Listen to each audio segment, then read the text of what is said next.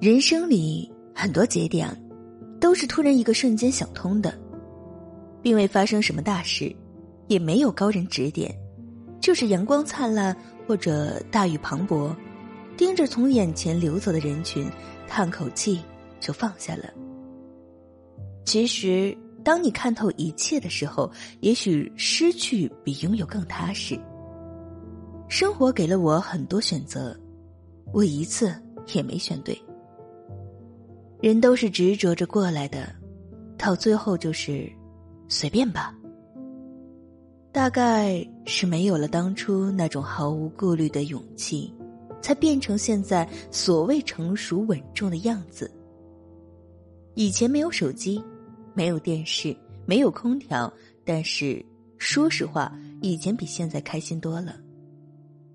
各有各的路要走，没必要怀念不适合自己的人。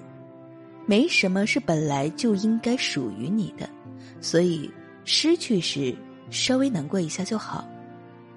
遗憾是常态，人生只要能照亮某个角落就够了。